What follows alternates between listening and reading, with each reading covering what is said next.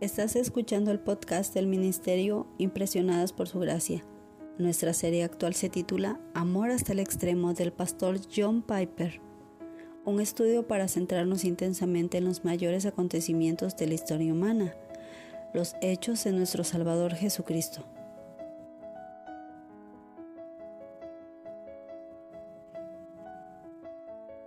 Para comenzar con este estudio, leamos juntos lo que dice Lucas capítulo 22 del versículo 63 al 65.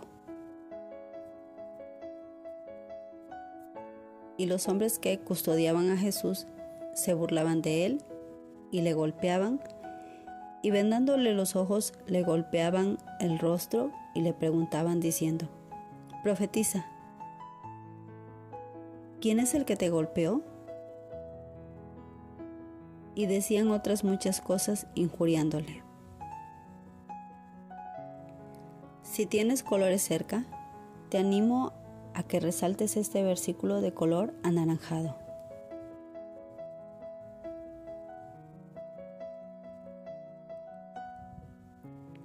¿Te ha molestado alguna vez que a veces en el Antiguo Testamento cuando un hombre peca, muchos son arrastrados por el castigo que Dios trae? Por ejemplo, cuando David pecó haciendo un censo del pueblo, de lo cual leemos en 2 de Samuel, capítulo 24, versículo 10. Más adelante, ahí mismo en 2 de Samuel, capítulo 24, pero en el versículo 15 dice, murieron del pueblo desde Dan hasta Beerseba 70 mil hombres.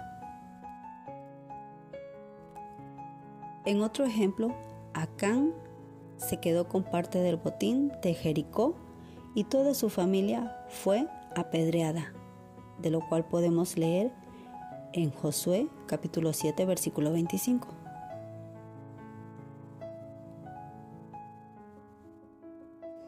Tal vez mi experiencia al leer Lucas capítulo 22 sea una pista de la justicia divina en esto. Al leer estas terribles palabras me encontré diciéndole a Jesús, lo siento, lo siento Jesús, perdóname. Me sentí como si yo fuera un actor aquí y no como un simple espectador. Formaba parte de aquella pandilla tan fea y sabía que era tan culpable como ellos. Sentí que si la ira de Dios se derramaba sobre aquellos soldados y me arrastraba también a mí, se habría hecho justicia. Yo no estaba allí, pero su pecado era mi pecado. No habría sido injusto que yo cayera bajo su condena.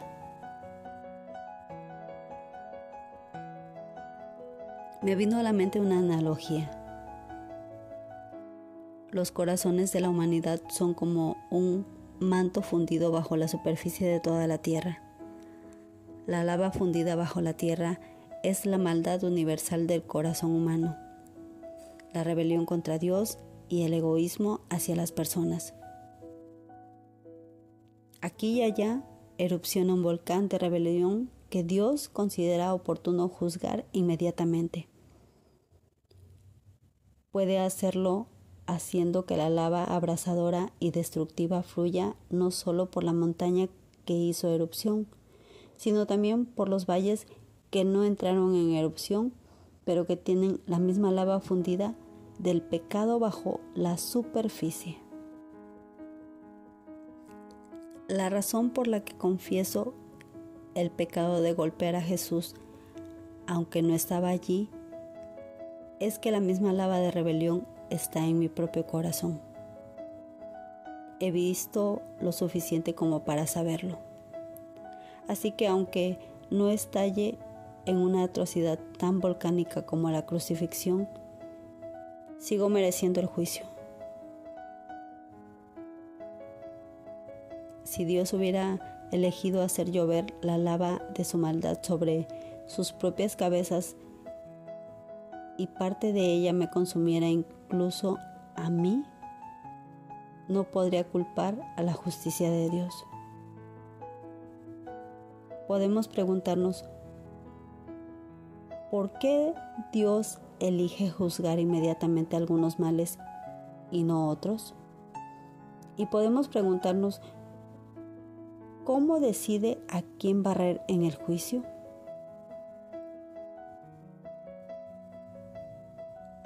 ¿Por qué 70 mil?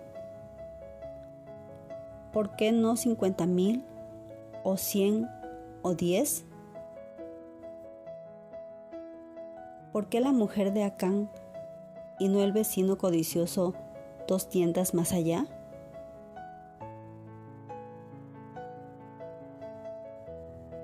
Dudo que las respuestas estén disponibles para nosotros ahora.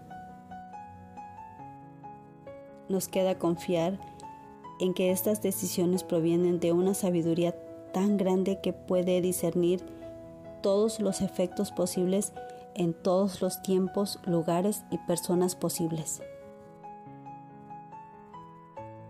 La amplitud de la lava de la rebelión y el juicio de una persona estarán únicamente en manos de Dios. Y creo por Romanos capítulo 8 versículo 28 que, aunque la lava de la recompensa me alcance a distancia del volcán, hay misericordia en ella. No merezco escapar, pues conozco mi propio corazón, pero confío en Cristo y por eso sé que el juicio se convertirá en alegría. Aunque me mate, confiaré en Él, porque la muerte de sus santos es preciosa a los ojos del Señor.